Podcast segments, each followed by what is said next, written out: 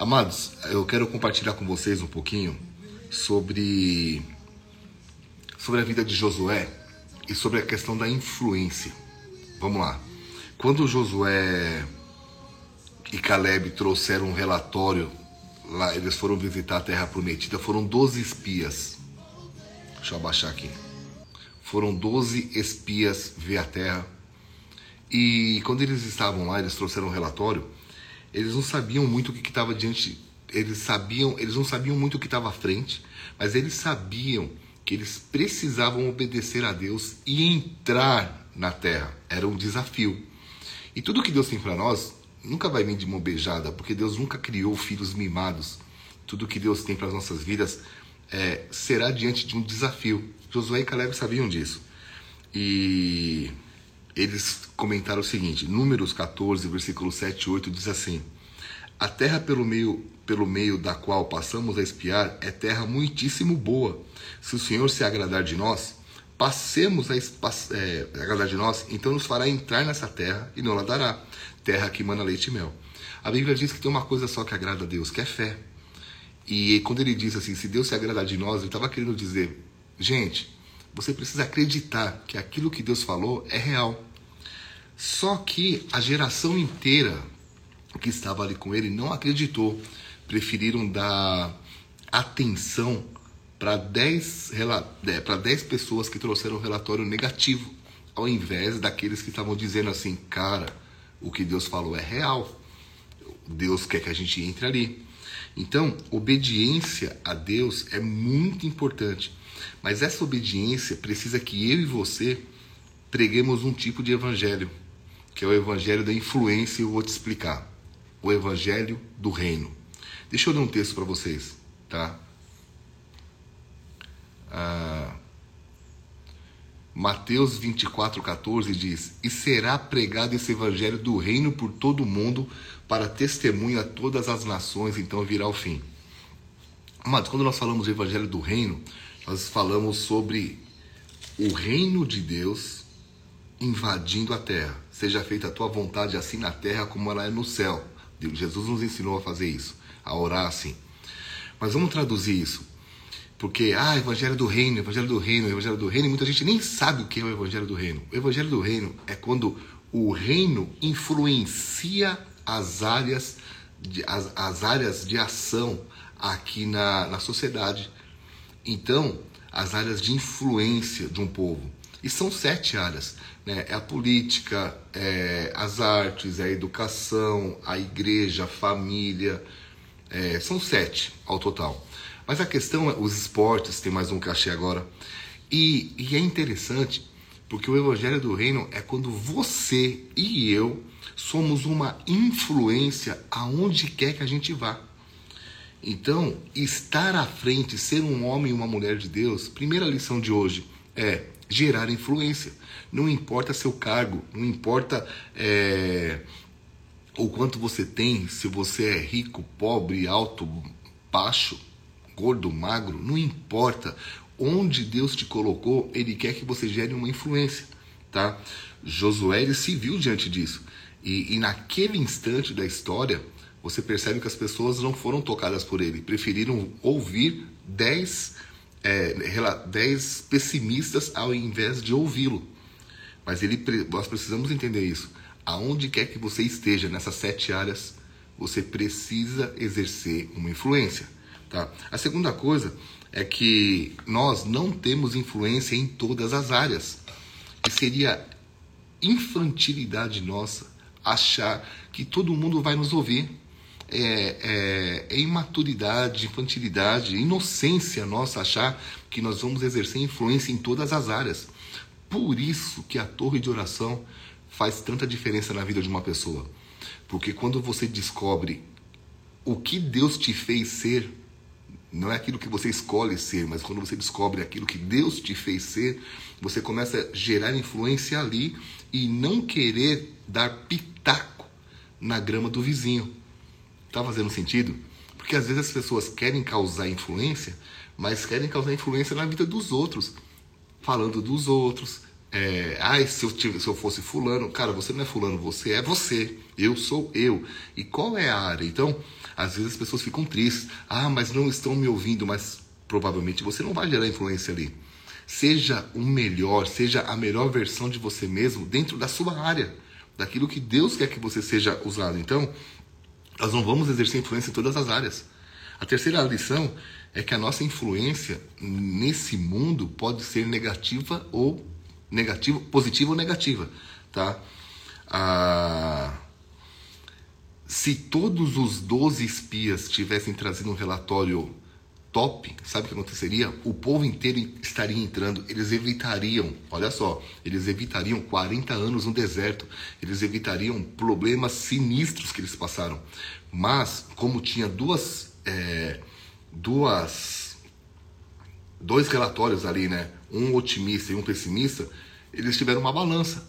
Aí eles foram todos pro relatório pessimista. Então vamos lá. A sua influência pode causar negatividade. Em outras palavras, pode fazer as pessoas olharem mais para baixo. Esses dias eu falei sobre isso. Todos nós temos limites e uma das formas de a gente romper esse limite é você ajudar pessoas através das suas palavras a olhar para cima. Né? De onde me virá o meu socorro? Meu socorro vem do Senhor. Leva os meus olhos para os montes, que é de lá, é do alto. Então, quando você tem uma influência positiva, você faz as pessoas olharem em primeiro lugar para dentro. E quando elas olham para dentro, elas vão ver a necessidade de olhar para cima. Eles vão ver uma necessidade de olhar para Deus. E quantas pessoas, infelizmente, que ao conversar com um cristão saem pior do que quando entraram? É, é tanta. O, o cristão ele tem que tra trazer palavras dos céus. Ah, mas a situação está difícil. Deixa a mídia falar isso, a mídia já fala. Traga esperança, seja uma influência dos céus, seja uma influência positiva, que as suas palavras possam influenciar pessoas a buscar ao Senhor. Meu irmão, para todo problema há uma solução e para toda solução Deus levanta uma pessoa. E talvez você seja a pessoa levantada por Deus para trazer uma influência dos céus aonde você está.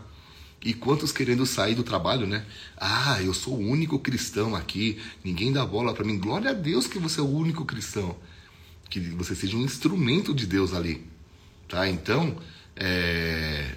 vou guardar essa frase, para você guardar essa frase. Para todo problema há uma solução, e para toda solução Deus levanta uma pessoa.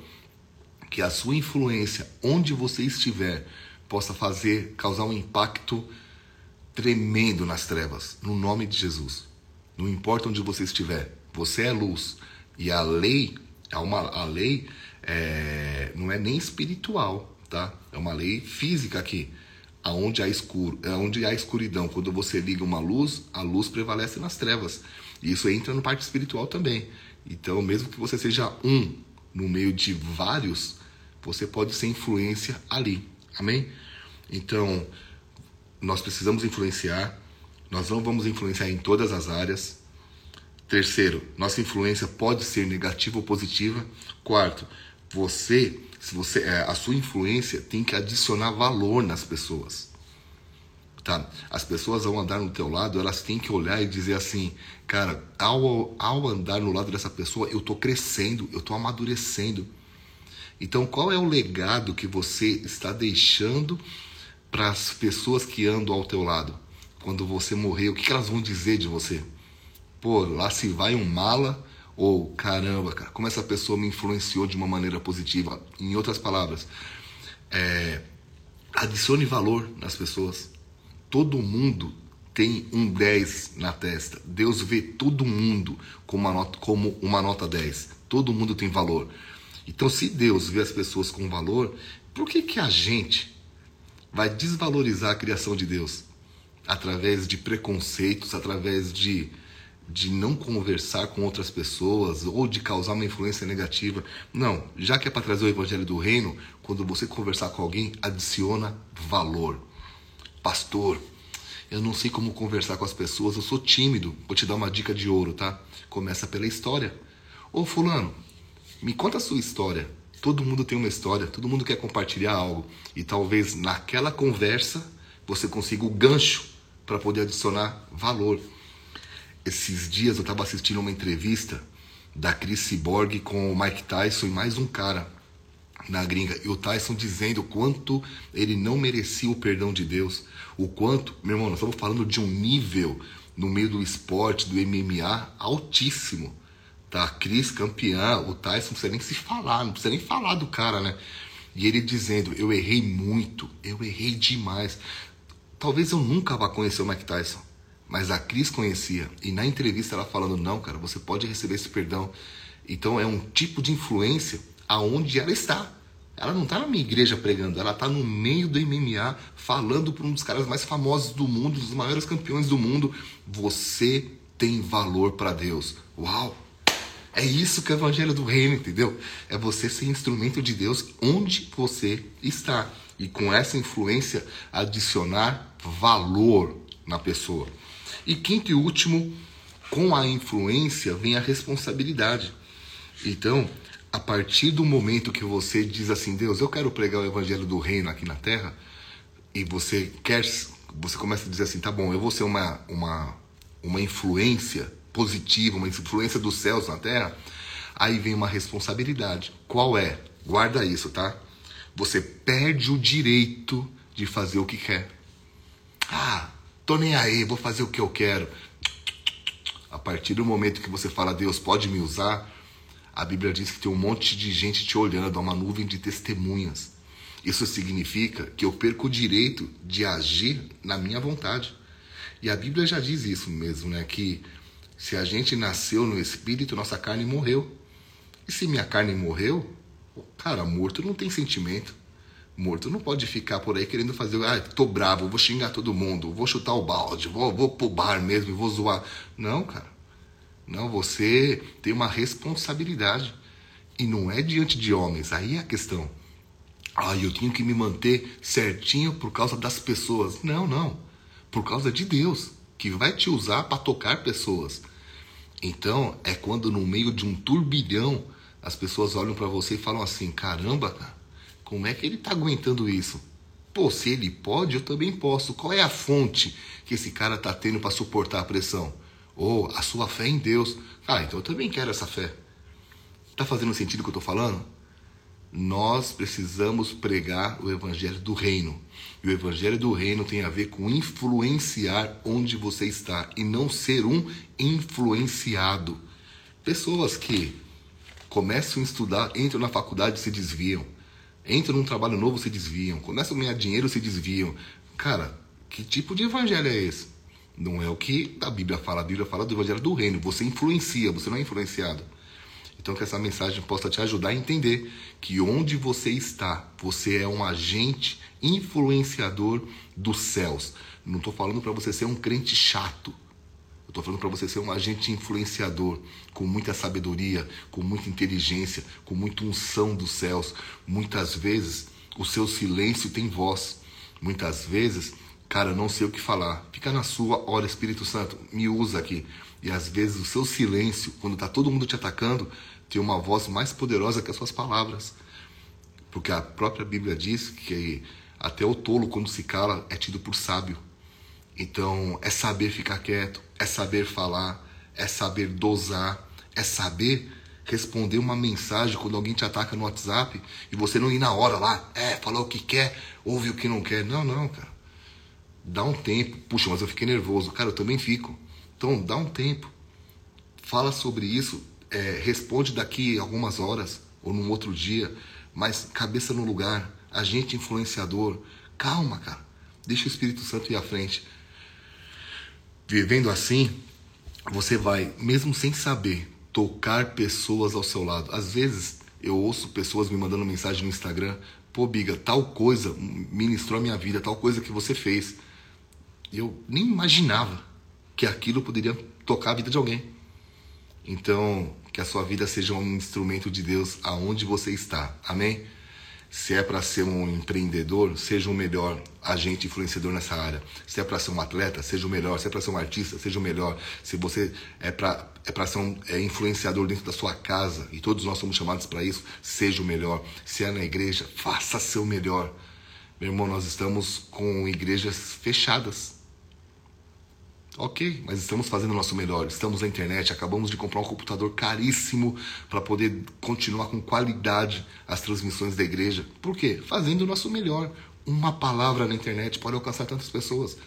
Se nós estamos fazendo o melhor, né? Porque, porque é, se Deus fez o seu melhor, por que, a gente não pode fazer o nosso? E para terminar, 7h23, para acabar, meu irmão, um dia Jesus transformou água em vinho. As pessoas chegaram e disseram assim: Uau! Falaram para o noivo: Por que, que você ofereceu o melhor vinho depois? Geralmente as pessoas oferecem o vinho no começo do casamento, para que quando a pessoa estiver mais ou menos assim, meio alta, não ligue para a qualidade do vinho no final. E o que, que Jesus, ao transformar água em vinho, estava nos ensinando? Que no céu nada é feito de uma maneira meia-boca Nada é mais ou menos. No céu tem excelência em tudo. Não importa se é o fim da festa. Se é para Jesus pôr a mão, ele vai fazer um bom vinho. E se nós somos filhos de Deus e servos de Jesus, que aquilo que você colocar a mão seja excelente.